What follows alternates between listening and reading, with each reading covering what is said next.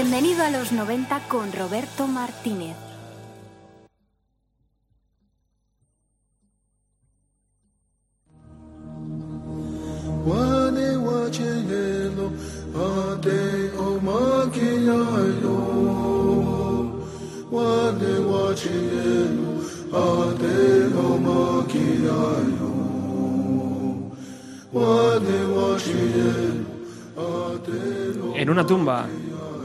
Casi olvidada se puede leer Seattle, jefe de los, de los Suaquans y tribu aliada, murió el 7 de junio de 1866.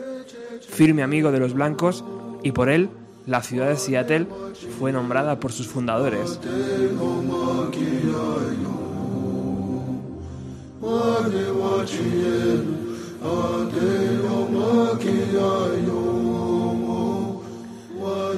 El jefe Seattle fue el líder de su tribu, en lo que ahora se conoce como el estado de Washington, de los Estados Unidos.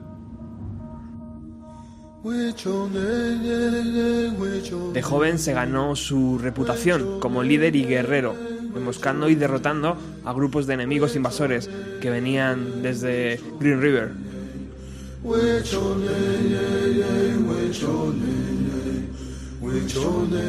Era un reconocido orador y su voz y su voz se dice que llegaba hasta media milla o más de distancia cuando se dirigía a su pueblo. El presidente de los Estados Unidos, Franklin Pierce, le envió en 1854 una oferta para comprarle los territorios del noroeste de Estados Unidos. A cambio, prometió crear una reserva para el pueblo indígena, a lo que el jefe Seattle respondió en 1855 de la siguiente manera.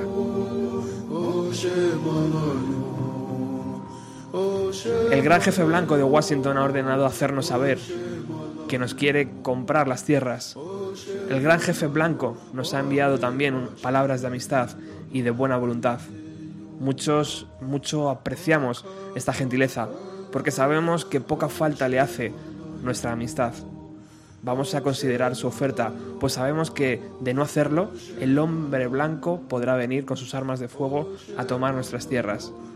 El gran jefe blanco de Washington podrá confiar en la palabra del jefe Seattle con la misma certeza que espera el retorno de las estaciones. Como las estrellas inmutables son mis palabras. Aquella carta continuaba de la siguiente manera. ¿Cómo se puede comprar o vender el cielo o el calor de la tierra? Esa es para nosotros una idea extraña. Si nadie puede poseer la frescura del viento ni el fulgor del agua, ¿cómo es posible que usted se proponga comprarlos?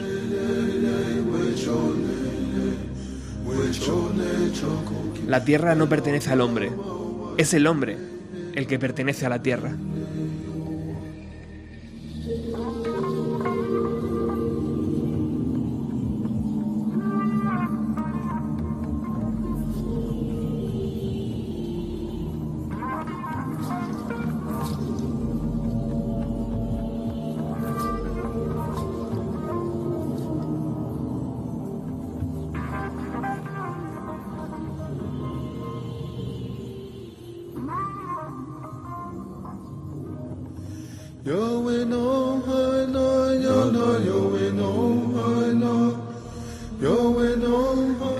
Iniciamos hoy nuestro último capítulo de la tercera temporada de este pequeño programa en esta gran emisora.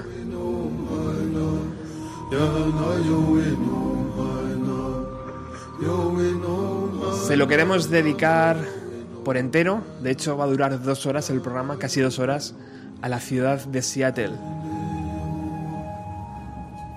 Y no va a ser un único programa, vamos a hacer dos, porque a la vuelta, cuando anunciemos el inicio de la cuarta temporada aquí en Radio Utopía, también hablaremos de la ciudad de Seattle. Hoy lo vamos a hacer de aquel Seattle que todos conocemos, de aquel, aquel, aquel, aquella ciudad que puso en el mapa grupos como Mad Honey, como Pearl Jam o Nirvana. Y a la vuelta lo haremos también con bandas que ahora mismo, a día de hoy, se están formando en Seattle y que, bueno, pues vamos a conocer porque nos vamos a viajar hasta aquella ciudad maravillosa.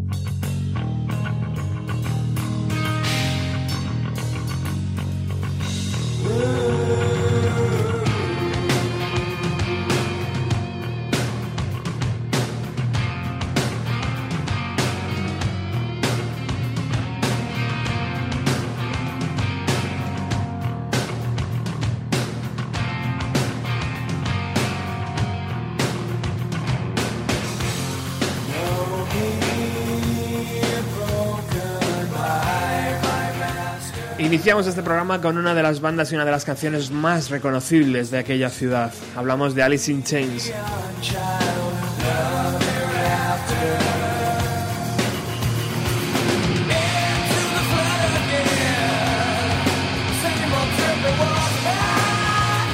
Como sabéis, Alice in Chains se formó oficialmente en el año 1987, cuando el batería y cantante Lane Staley y el guitarrista Jerry Cantrell se conocieron en una fiesta y decidieron formar esta banda porque tenían muchísimo, muchísimas bandas en común.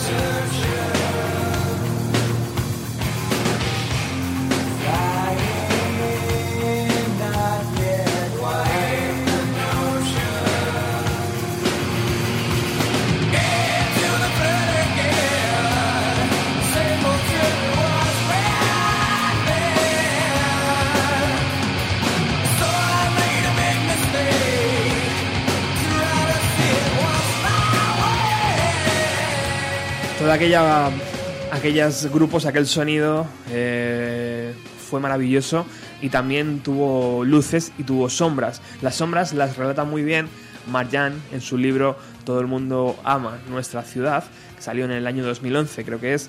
Y por ejemplo el bajista de, Alice in Chains, que se llama Mike, Mike Starr, por aquel entonces eh, declaraba que eh, Alice, que perdón, que este Em, el cantante, perdón, de Alice in Chains eh, había eh, fallecido un día después de mi cumpleaños. Dice que pasa, pasé todo el día de, mi cumpleaños intentando mantenerlo vivo. Hasta le pregunté si podía llamar al teléfono de emergencias y me contestó que si lo hacía no me volvería a hablar jamás. Stanley decía que estaba enfermo se puso muy nervioso porque yo iba muy puesto de benzodiopaína. Solía cabrearse conmigo porque la tomaba. Me decía, cuando tomas esas, esas pastillas te vuelves idiota. Yo me enfadé y dije, muy bien, pues, pues si es así, me marcho. Y en las últimas palabras que me dijo fue, así no, no te vayas así. Le dejé ahí sentado y no puedo creerlo. Me siento avergonzado por aquello.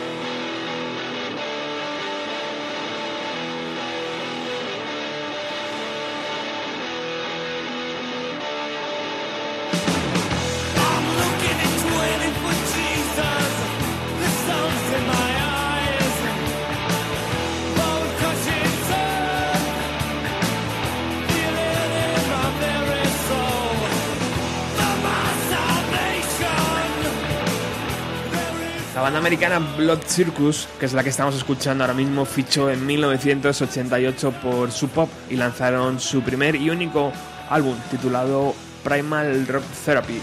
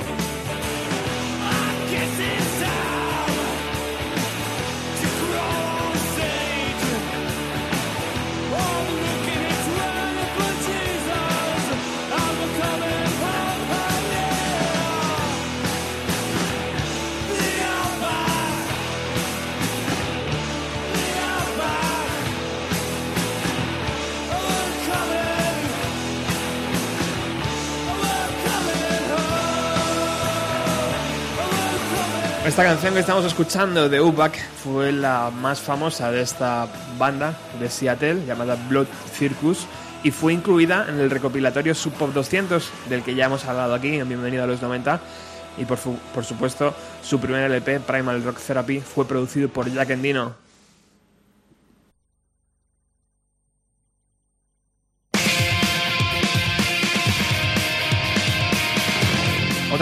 formó en Seattle en 1989 fue esta, Hammerbox.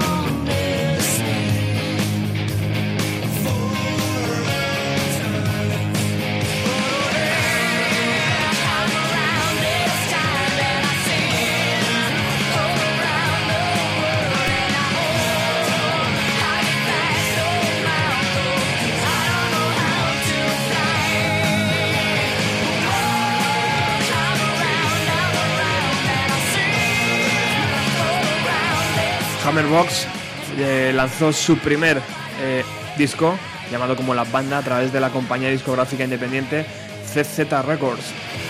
Hablaremos también a la vuelta de vacaciones de esta compañía discográfica muy muy interesante.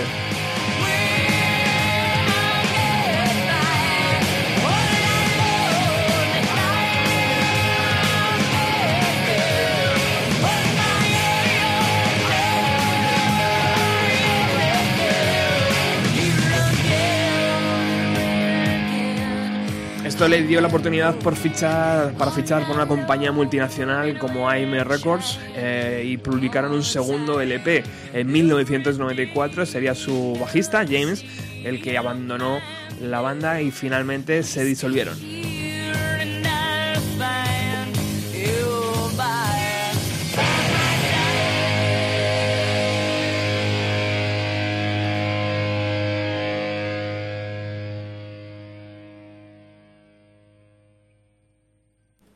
Estás aquí en el 107.3 de la FM, escuchando Bienvenido a los 90, hoy dedicando el programa a Seattle, la ciudad.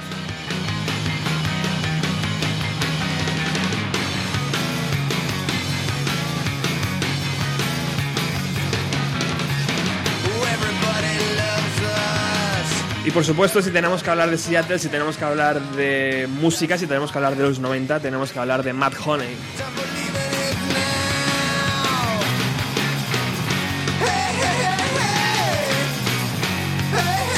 En esta canción, Overblow, su cantante, Mark, dice, todo el mundo nos ama, todo el mundo ama nuestra ciudad. Por eso es que últimamente estoy pensando en que es el momento justo para irse.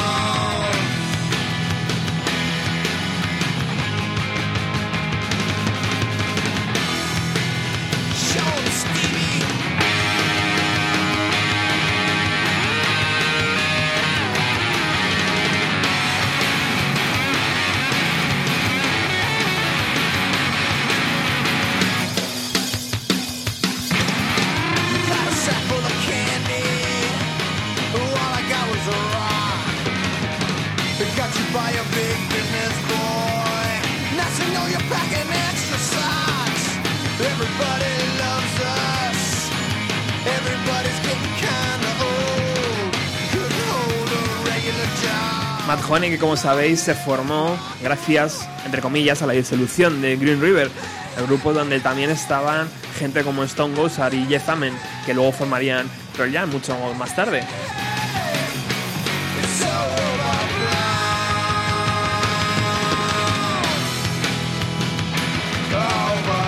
Matt Honey que sigue a día de hoy ofreciendo música y el año pasado, en el 2013, sacó un nuevo LP también se sabe que su cantante Mark está trabajando para las oficinas del sello Sub Pop.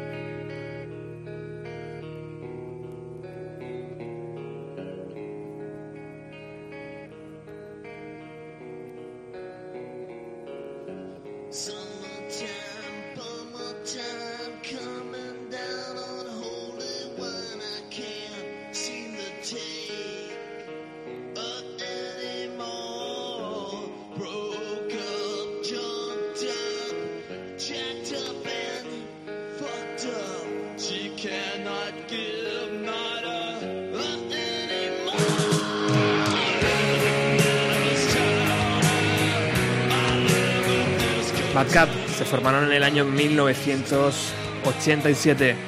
La banda hizo una breve gira por la costa oeste y luego pasó a grabar su primer LP.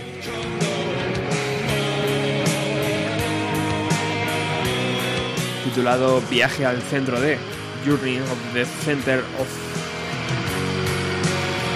Por supuesto, también fue producido por Jack Endino, que hablaremos un poco después también de él.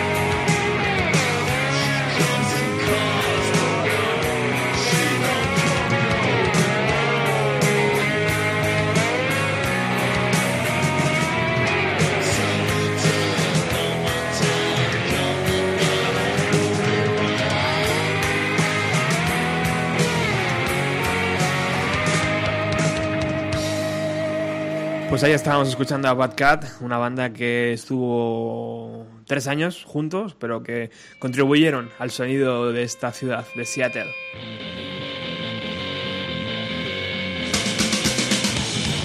Otra banda que firmó con Sub Pop Records se llaman Dickless.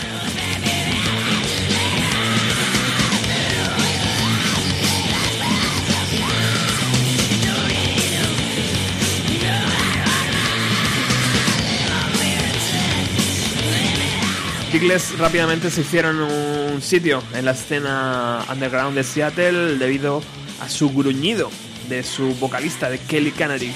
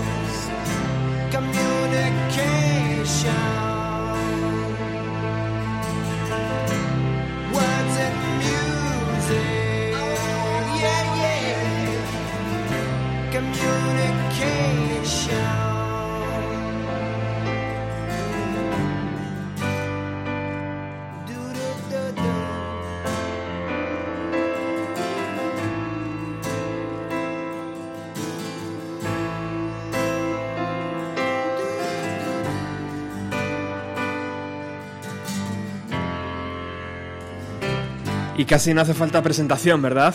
Estaba escuchando, está sonando de fondo Mother Love Bone.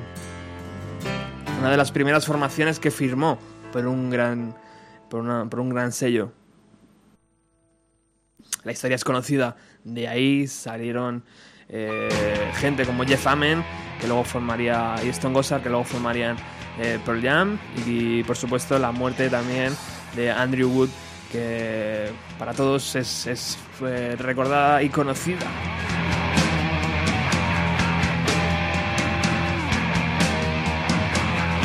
Pero continuamos aquí en nuestro especial último programa de esta tercera temporada, aquí en Radio Utopía, y hablando, hablando de una ciudad tan bonita como Seattle.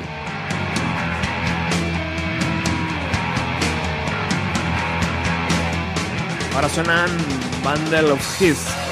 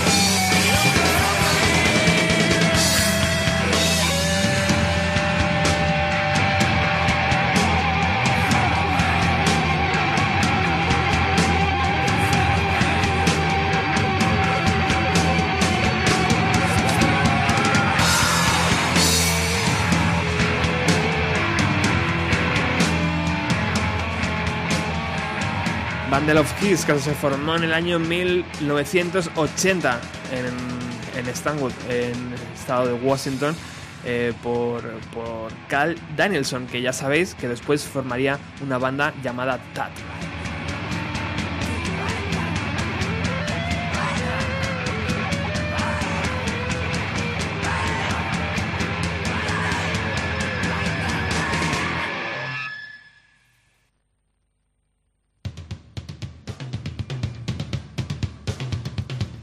Escena Seattle siempre, imaginaros, ¿no? Imaginaros qué pasa aquí en Madrid, muchos músicos coincidiendo en gustos y por lo tanto muchos de ellos rotando en posiciones como en la batería o en el bajo o los propios guitarristas, ¿no? Intercambiándose en muchos grupos y por eso hoy nos vamos a encontrar que muchas formaciones han ido y han venido, han desaparecido y se han transformado, han mutado en otra cosa.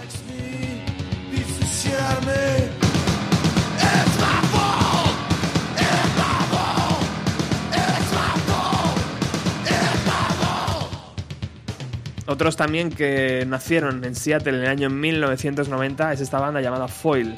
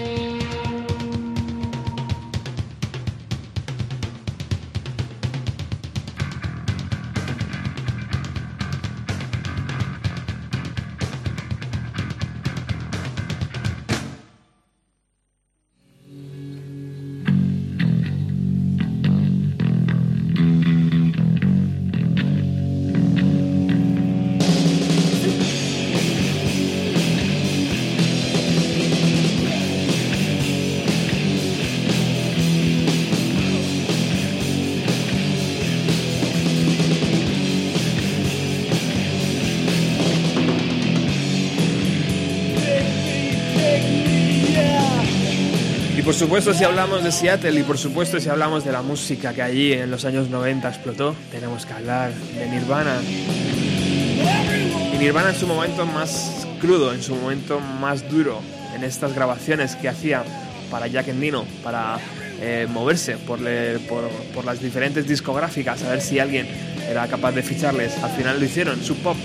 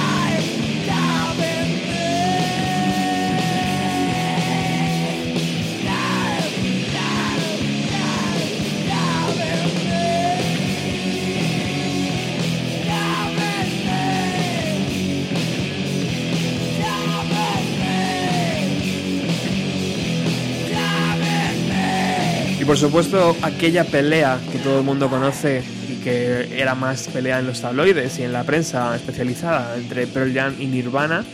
Eh, el cantante de, de Soundgarden decía algo al respecto, Chris Cornell decía que eh, ellos fueron al final refiriéndose a Pearl Jam, la banda que dio el ejemplo perfecto, eh, refiriéndose a la forma en la cual Eddie Vedder y compañía respondieron a la fama.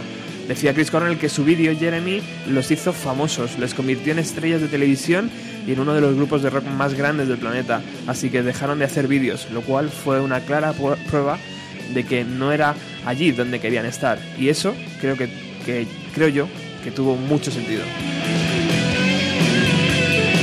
También dice el bueno de Chris Cornell que lo que me parece que no tuvo sentido es que Nirvana hiciera un unplug eh, y un vídeo de Hersey Box porque eh, Kurt, Cobain parecía muy desilusionado con la situación en la que lo estaban poniendo. Eh, al final dice Chris Cornell que pensé, si es tan infeliz, no debería presentarse para este tipo de cosas. Hoy eh, Pearl Jam es considerada, eh, hoy, perdón, hoy Pearl Jam consideran la decisión de, no, de dejar de hacer vídeos eh, una de las principales razones por las cuales están vigentes.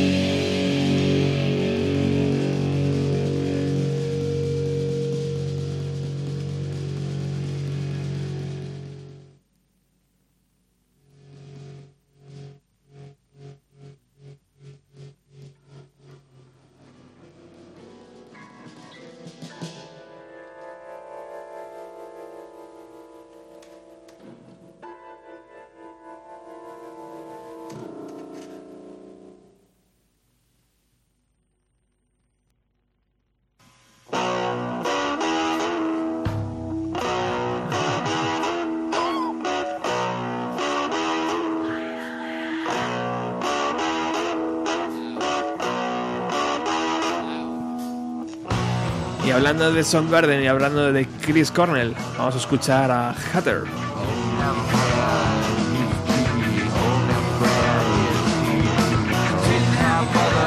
¿Qué relación guarda esta banda con Soundgarden? Pues que el bajista Ben Sepper eh, creó esta banda eh, y como sabéis allí en Seattle como proyecto paralelo a Soundgarden.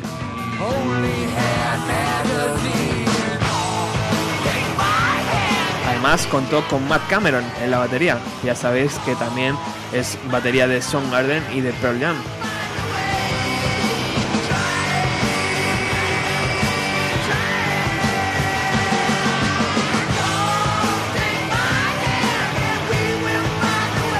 También por ahí estaba Brian Good, que era hermano de Andrew Good y ex miembro de Malfunction.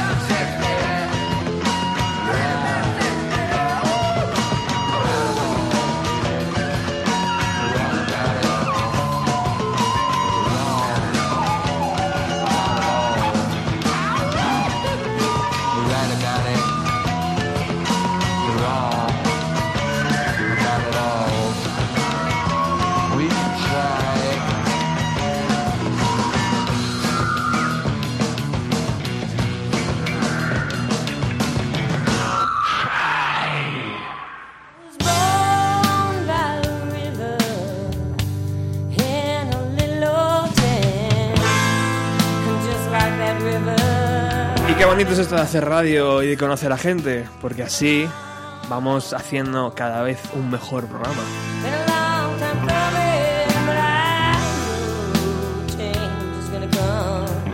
Y es que esto de eh, conocer a gente también eh, hace que recordemos viejos programas de radio como aquel de 4 a 3, I'm afraid to die. donde seguramente sonó, o no, quién sabe, esta artista. Estamos hablando de Mia Zapata.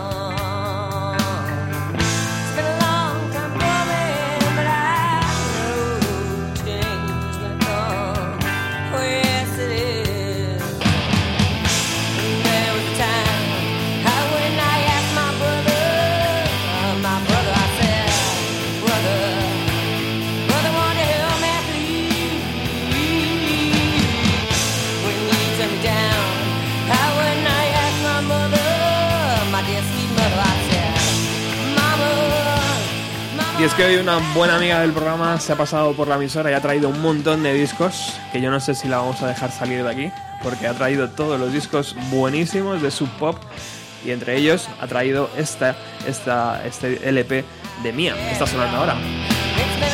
Ella es Angus, hola Angus, Muy buenas. ¿qué tal? Muy bien. Estás aquí en la emisora por fin. Por fin, por fin. Oye, eh, esta, esta chica acabó trágicamente, ¿no?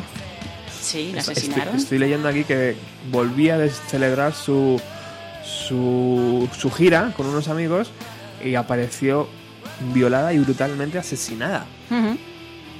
A los 27 años. ¿A los 27 años también? Sí. Madre mía. Madre mía.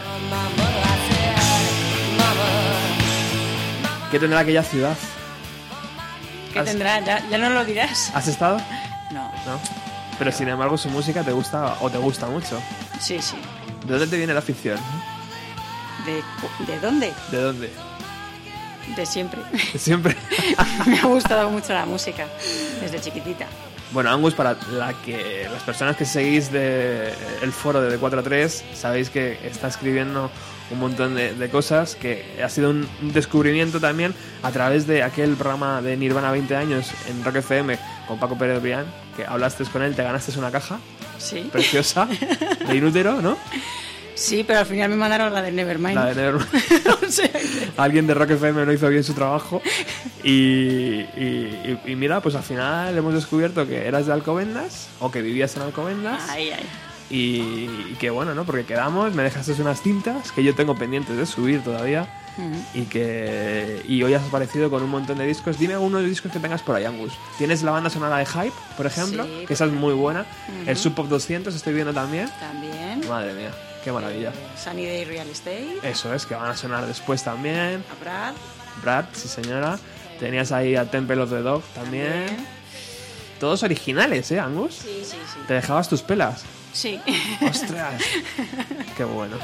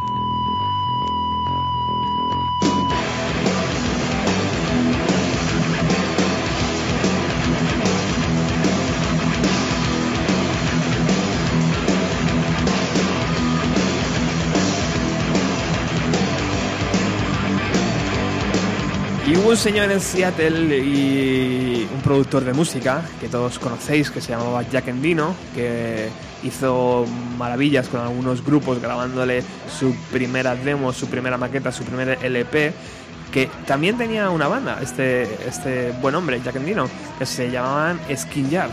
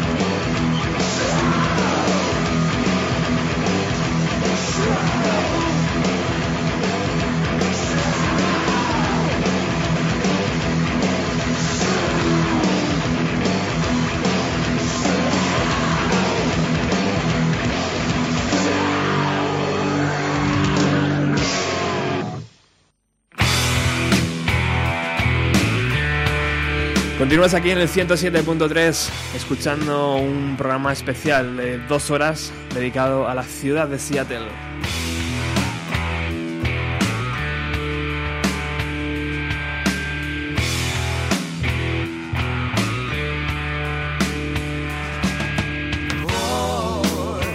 Y si abríamos el programa con Alice in Chains, continuamos aquí, cuando son las 7, siete y media, escuchando a Matt Season.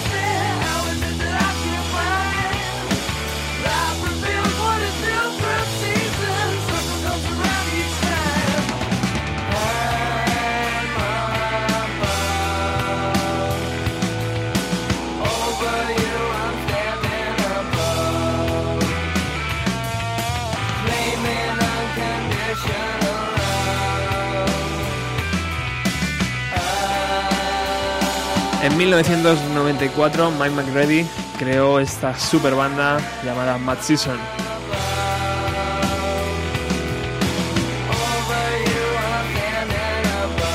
Él tocaba la guitarra, a la voz invitó a su amigo, Lane Stanley, vocalista de Alice in Chains, como ya hemos dicho antes. Pero es que a la batería también tiró de agenda y llamó a Barrett Martin, el batería de Screaming Trees. Y para el bajo también cogió el teléfono y llamó a John Baker de los Walkabouts. Editaron un solo LP.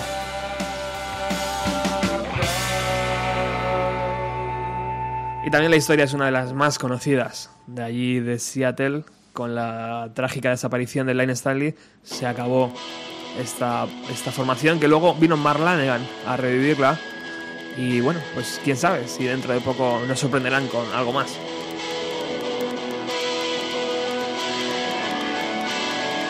Y otro de los discos que nos ha traído nuestra buena amiga Angus, que está aquí flipando con los estudios de Radio Utopía, son estos chicos, Love Battery.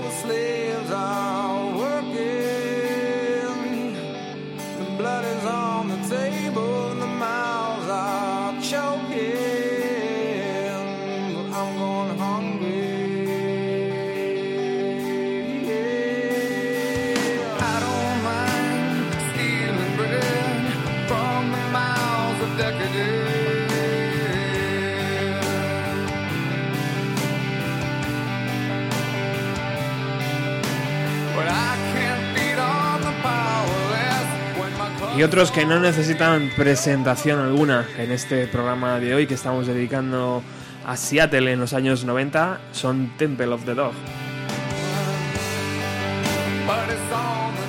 Una banda formada en 1990 por el cantante de Soundgarden Chris Cornell como tributo a su amigo fallecido Andrew Wood.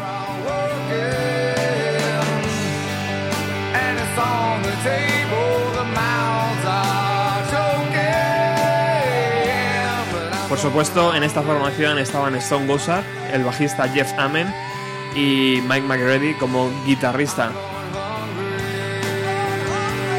También estaba Matt Cameron en labores de batería y el bueno de Chris Cornell ideó y tuvo una magnífica idea porque hoy, no sé cuántos años después, 23 años después o así, eh, estamos escuchando la canción aquí Angus y yo estamos flipando.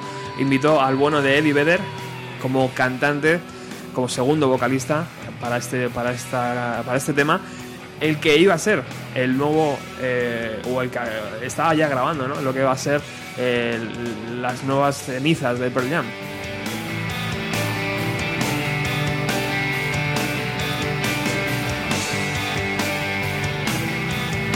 ¿Con quién te quedas, Angus? ¿Con Chris Cornell o con Eddie Vedder?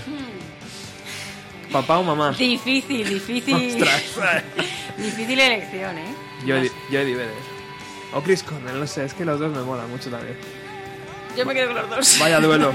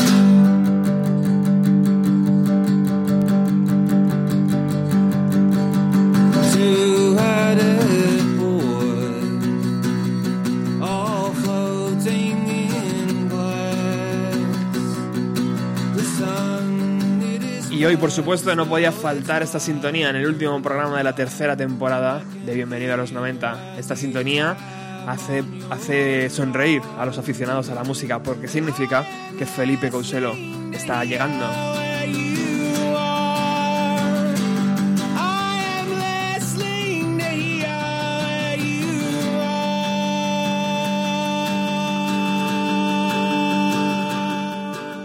Muy buenas tardes, Felipe. Muy buenas tardes. Vaya Eh, pedazo de eh, cabecera que has elegido, ¿eh, amigo? Ay, ay, ay, estas, estas cosas, estas canciones y nostalgias noventeras, sabes que me, me ponen malo. El otro día lo, hablaba con un amigo y siempre dices eso de cuando escuchas la música de tu adolescencia, joder, te da la nostalgia y tal. Digo, ya, pero si tu adolescencia es en los 90, lo llevas crudo. Lo tienes complicado, sí. Sí, sí, no, no, que es, como más, eh, más fuerte todavía. Y, y la verdad es que, el programa de hoy es eh, nostálgico pero más no poder, ¿eh? Hombre, estamos hablando de una de nuestras ciudades favoritas, Seattle, todo lo que significó en los 90 y además con, con la idea tan chula que yo creo que es que hablar de nuevo en el nuevo episodio de la siguiente temporada de Seattle ahora, que, que también es una idea chula, ¿no? De, de saber cómo está la ciudad actualmente, cuántas bandas hay, que el sonido de las bandas, entrevistas también haremos ahí, porque sabes que vamos a ir, Felipe. Bueno, si estás ahí poniéndonos los dientes largos a todos. bueno, ¿qué nos traes hoy, amigo? Pues mira, ya que hablábamos de, de nostalgia pues y de, y de Seattle, pues yo creo que para hablar de, de la nostalgia, del grunge y tal, creo que podemos retrotraernos pues casi hasta la, génesis ¿no? de, toda esta historia. Es decir, eh, si hablamos de grunge, lo primero que se le ocurre a todo el mundo es eh, Nirvana, Pearl Jam, Soundgarden. Eh, de ahí podemos ir hacia atrás y hablar de Mother Love Bone. Eh, y antes de Mother Love Bone, ¿qué pasa? ¿Que no existía nada? Pues sí, varias cosas, ¿no? Existían, por un lado, los Malfunction, o, por ejemplo, una, una banda que, que está... es- yo creo que cuando dicen... eh, alguien habla de un grupo seminal o una banda seminal, eh, de los que vamos a hablar ahora, eh, deberían ser capitales, ¿no? A la hora de hablar de Seattle, como son Green River. A ver, eh, lo de Green River es eh, una idea de pinza total, porque realmente tiene, sin ser el, sonido grunge que conoceríamos después, eh, reúne una serie de cosas, tanto a nivel musical como personal, así, que, que les hace ser un poquito los abueletes del, del grunge, y eso que eran unos niños cuando, cuando formaron Green River. ¿Por qué digo esto? Bueno, por un lado, vamos a tener a futuros componentes, eh, principalmente de Mother Love Bone, luego de Pearl Jam, eh, luego de Mad Honey también por otro lado. O sea, vamos a tener eh, unas cuantas cosas interesantes. Eh, Love Battery también eh, estará representada. Y, y además es una cosa que arranca como en la primera mitad de los 80. Eh, resulta que había una serie de, de chavalitos disgregados en, en bandas que tocaban horrible porque habían aprendido a tocar hacía dos días y que tenían ese tipo de influencias que florecería y que iban floreciendo en, zonas como Seattle y que antes no estaban eh, así conjugadas. Por un lado, eh, tenían muchísima hambre de punk, pero del punk más oscuro, del punk más bruto. El punk, eh, desde que asó un poquito la naricilla en, trabajos de los Stooges con Iggy Pop, que de alguna manera nos preparaban el camino, eh, hasta ese momento de los 80 se había teñido pues de política, de ideología, eh, hardcore, eh, de un montón de cosas, eh, pero aquella, aquella rabia oscura del principio eh, no, no había acabado de transmitirse a una generación como lo va a hacer aquí. Por otro lado, tiene una herencia metalera eh, y de hard rock muy, muy oscuro que arranca en, en gente como Black Sabbath, que muchos sitúan ¿no? ahí a, caballo entre el hard rock y lo que sería el prototipo del heavy metal, van a saber beber de ahí también. Y unas dosis de mala leche bestiales. ¿Y quiénes están metidos en esta historia? Pues por un lado tenemos eh, a unos señores que se llaman eh, Jeff Ament y Stone Gossard, ¿no? que estos la van a montar eh, sucesivamente en varias bandas, en Pearl Jam hasta hoy en día, y a ellos hay que sumarles. Por un lado, a, un señor que se llama Mark Arm, que acabará en otros derroteros y en un proyecto como es Mad Honey, a un señor llamado Steve Turner, que será reemplazado dentro de Green River por un tal Bruce Fairweather. Eh, la historia va tal que así. Estos se reúnen, empiezan a tocar, aunque hay ciertas divergencias sobre qué les gusta más, ¿no? que quieren tocar más.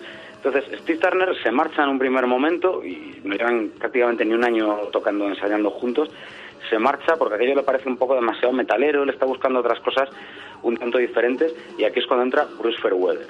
Eh, cuando la banda saca su primer EP, porque estos llegan a sacar, eh, son dos EPs, eh, más una especie de refrito que se saca tiempo después de cuando se han separado y que incluye un poco de sus trabajos, amén de algún singlecillo por ahí. Cuando la banda sale, mediados de los 80, eh, Sub Pop Records, que va a ser el, eh, el templo eh, fundamental ¿no? de las casas discográficas de, de pues es eh, una casa relativamente, por no decir, muy, muy pequeña. Eh, todavía están formándose o acaban de formarse bandas tan importantes y seminales como son los Melvins. Y estamos hablando pues exactamente de, esa época. Entonces, eh, Green River tienen la suerte eh, que les pasa a muchos grupos o a varios grupos de esa generación de, de estar apadrinados en un momento por una banda tan relevante como es Sonic Youth.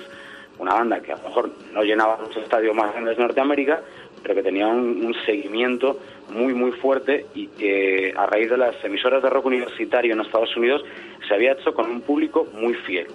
Entonces, gracias a esto, pues eh, la banda que si no no habría salido de Seattle en su vida, eh, pues conoce un poquito más la geografía americana y empieza a pasar, eh, pues estas cosas que pasan por eso decía que, que la actitud eh, también tiene mucho que ver con el grunge.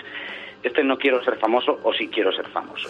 Por un lado, Jeff Ament y Stone Gossard eh, se plantean el hecho de que, coño, si estamos en esto es porque queremos ganarnos la vida con esto y queremos vender y subir y hacer un proyecto que sin dejar de ser nosotros, pues sí que llegue a más gente. Y por otro, Mark Arm, al que esto ya le mosquea pues, un cacho por no decir mucho.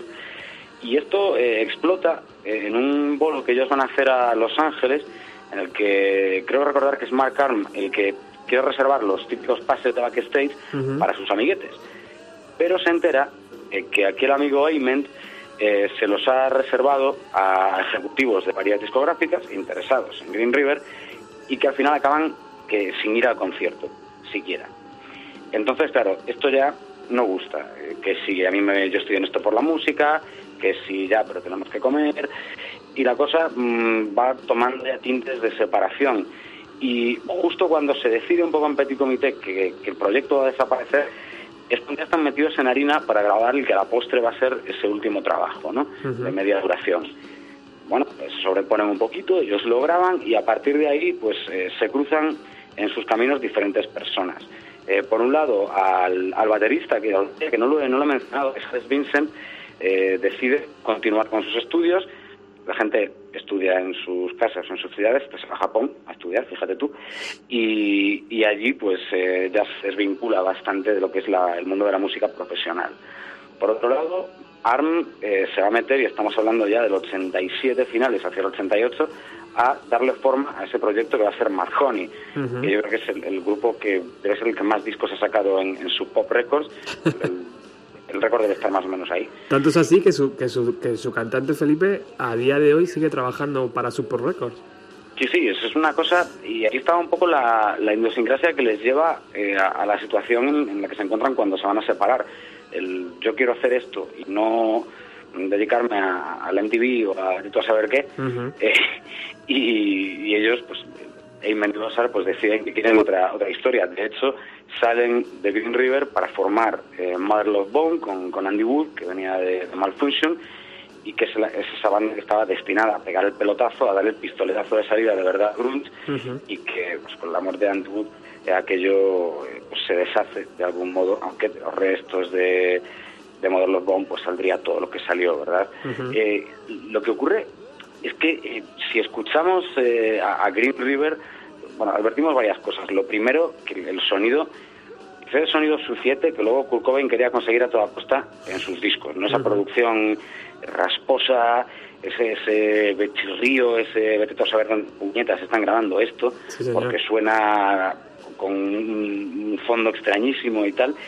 Eh, Y por otro lado, te das cuenta de cómo tiene que evolucionar un poco la música, no hacerse más mainstream, pero sí a lo mejor, vamos a decir, sin que quede mal la palabra, respinarse un poquito para que luego el movimiento se consolide.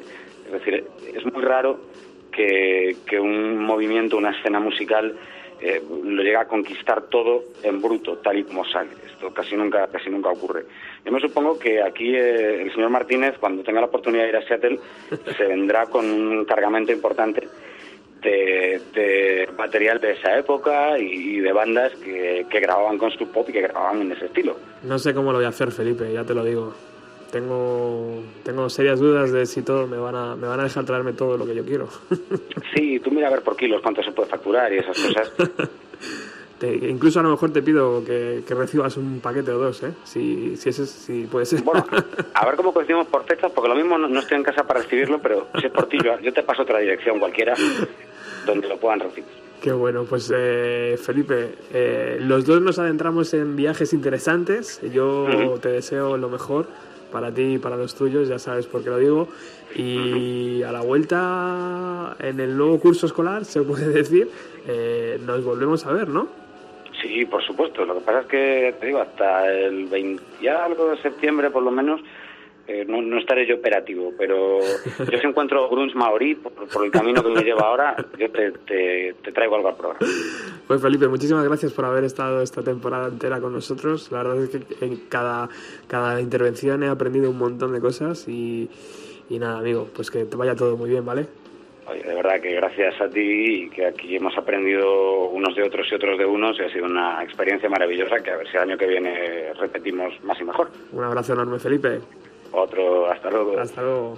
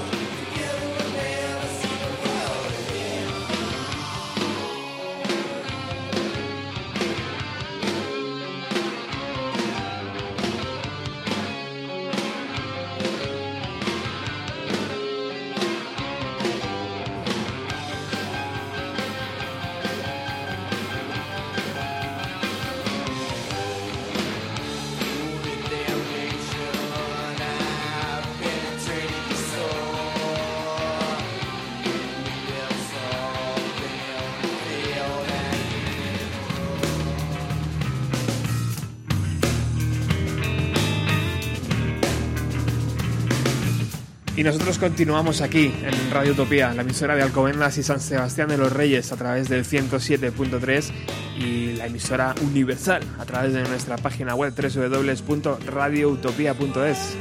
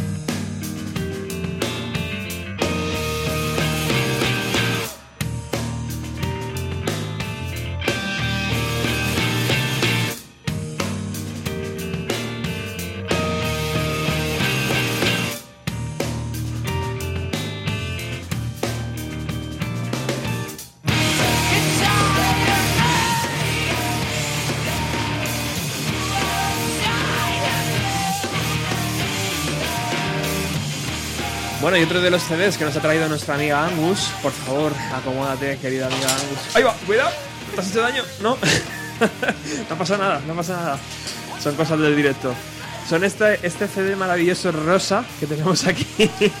no pasa nada, no pasa nada. Eh, que es de una banda, es su segundo LP.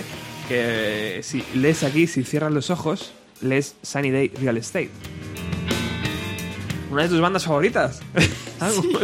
¿Qué ha pasado, amiga? ¿Ha sido penalti o expulsión?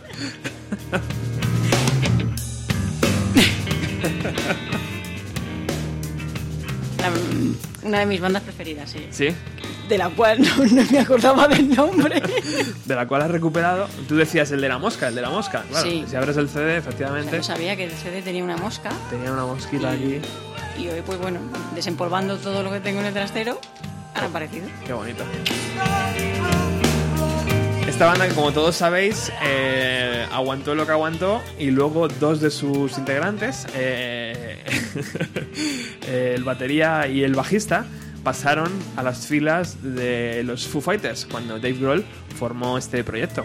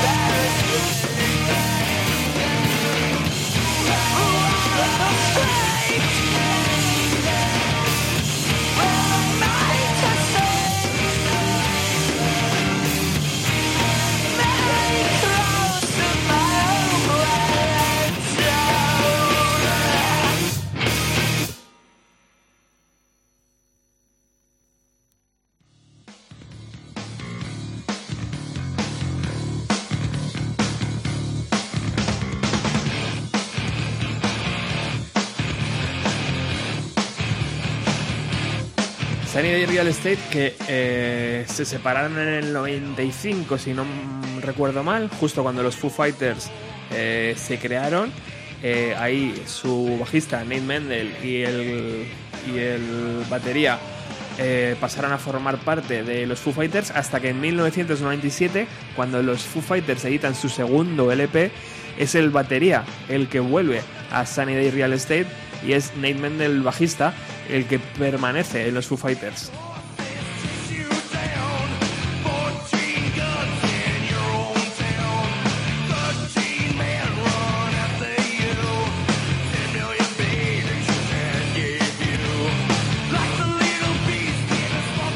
Otra de las bandas importantes de se- el del sonido Seattle, del sonido sub pop también, es esta, llamada Tad.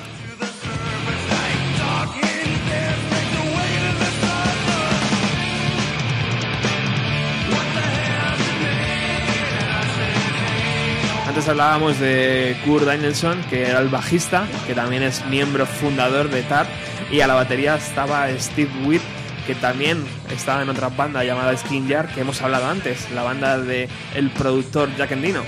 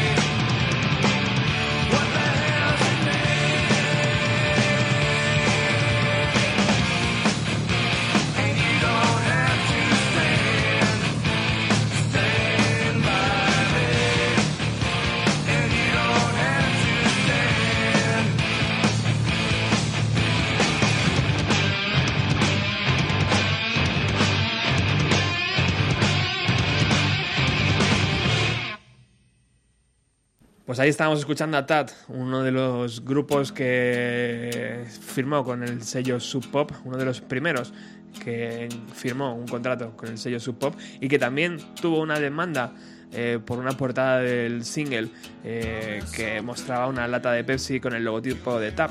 Ahí Pepsi dijo, ¿cómo, qué, es esta? A ver, a ver, y le- les demandó.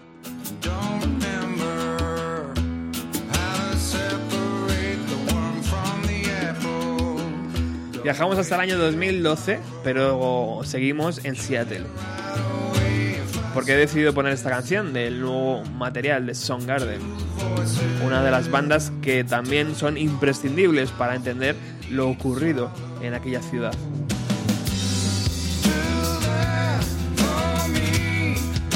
Y lo significativo, ¿no? Que puede ser escuchar muchísimos años después a una banda siguiendo, eh, ofreciendo conciertos y siguiendo y siguiendo haciendo, haciendo LPs y, tirando para, para adelante, ¿no? Como es esta, como es Pearl Jam, como es Matt Honey.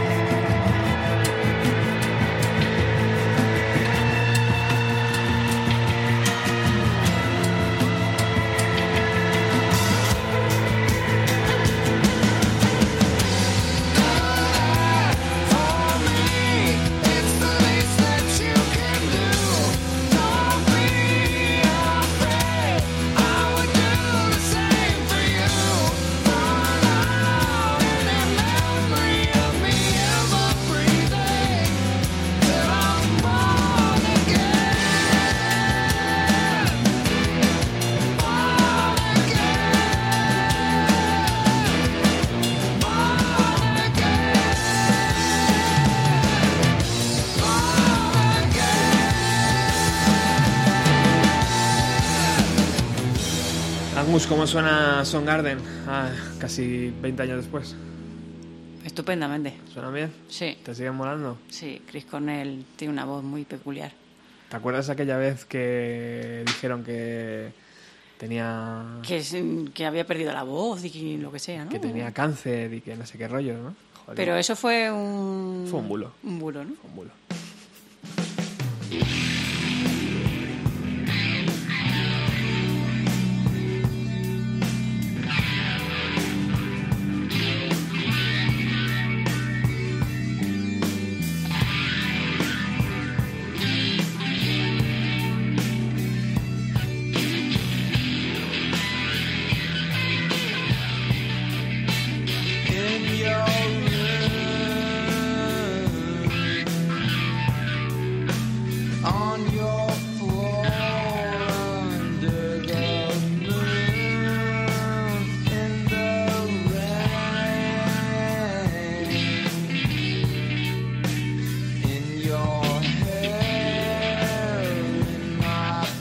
Hemos decidido alargar un poquito más el programa. Sabéis que normalmente dura hora y media y hoy nos vamos a ir hasta casi las dos horas. Estamos a gusto aquí.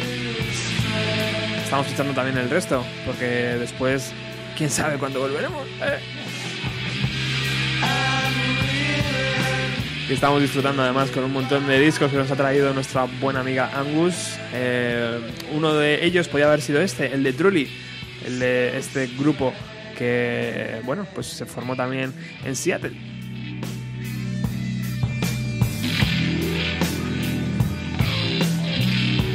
y que también tiene relación con Soundgarden porque el bajista Hiro Yamamoto, el bajista de Soundgarden, es también bajista de este proyecto llamado Truly.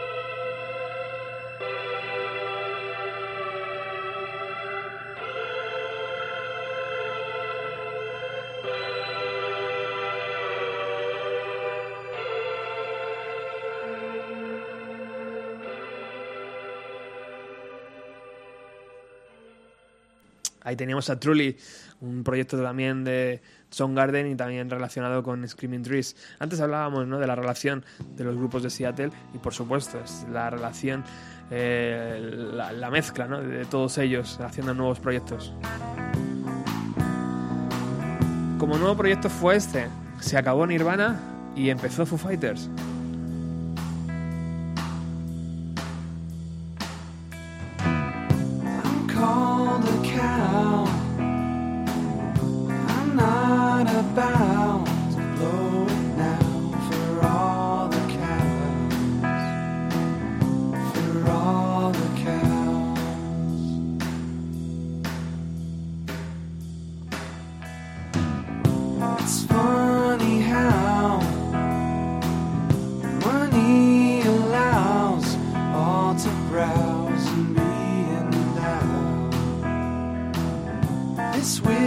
is true.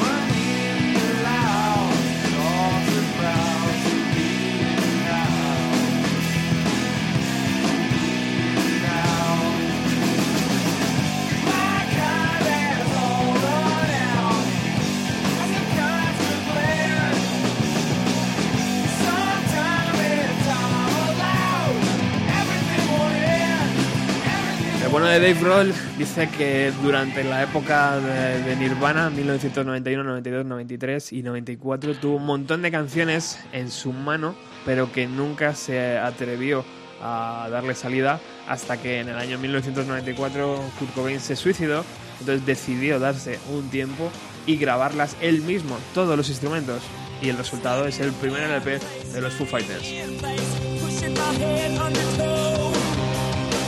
Estamos llegando al final de este programa dedicado al sonido Seattle en 1990.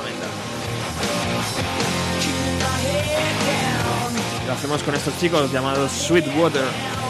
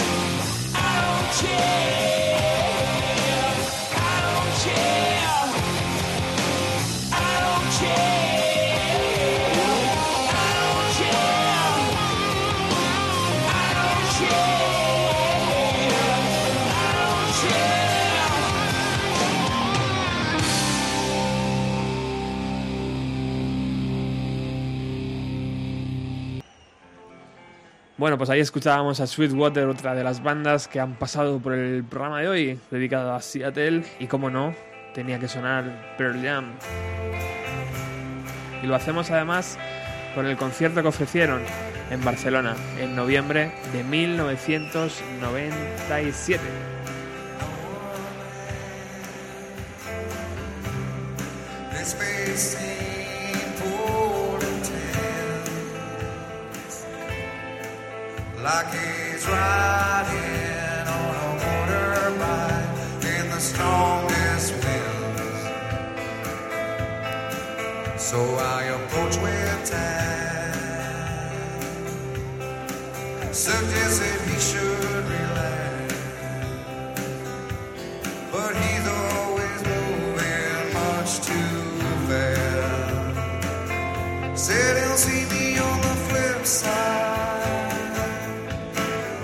street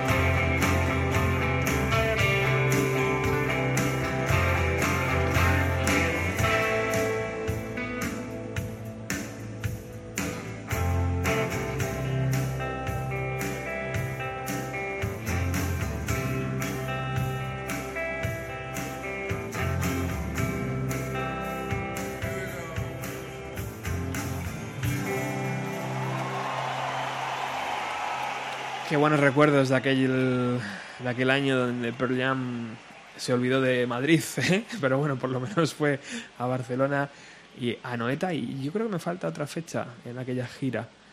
Bueno, seguro que vosotros que estáis escuchando me podéis ayudar y, y me lo ponéis en el Facebook del programa. Vamos a continuar viajando por los sonidos de Seattle con una banda llamada The Human.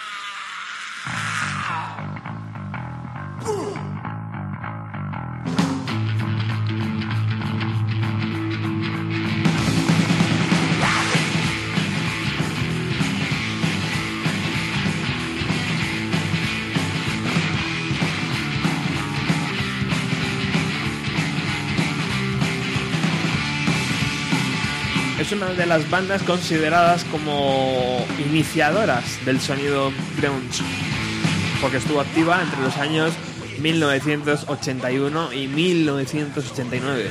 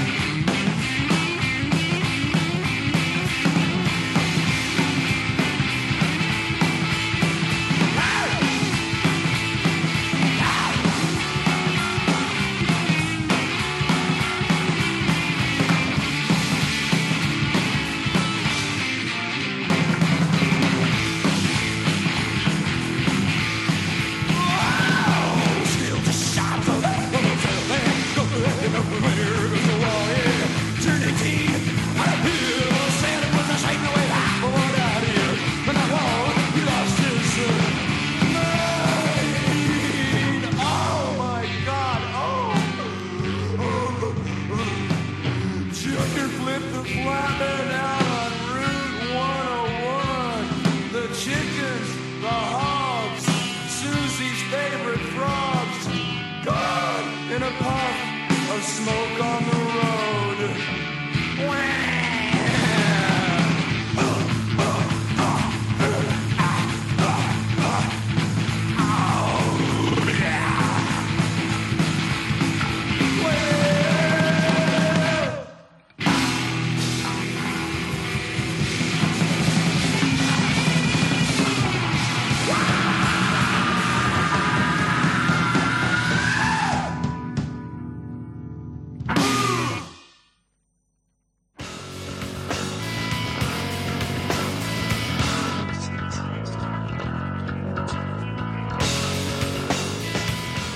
Y ahora sí, llegamos al final del programa.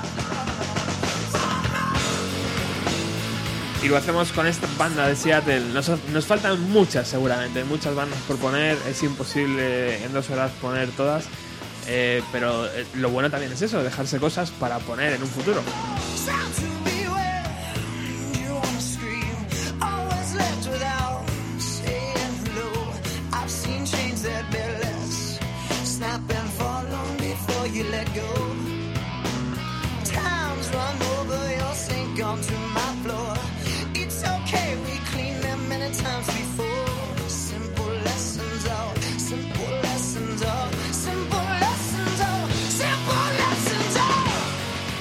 Candlebox vendió 4 millones de copias de su primer LP editado en 1993. And I wanna cry. Always left before. Fue una de las bandas más también reconocidas del sonido Seattle eh, y que fichó por un gran sello, por el sello Maverick, donde estaban Madonna, Alanis Morissette, Defton o Prodigy.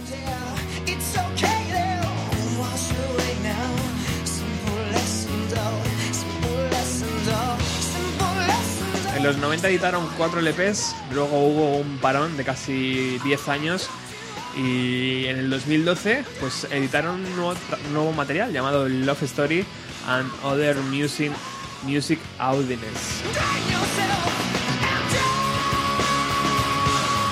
Y a nosotros nos vale perfectamente esta banda para despedir la temporada número 3 de Bienvenido a los 90.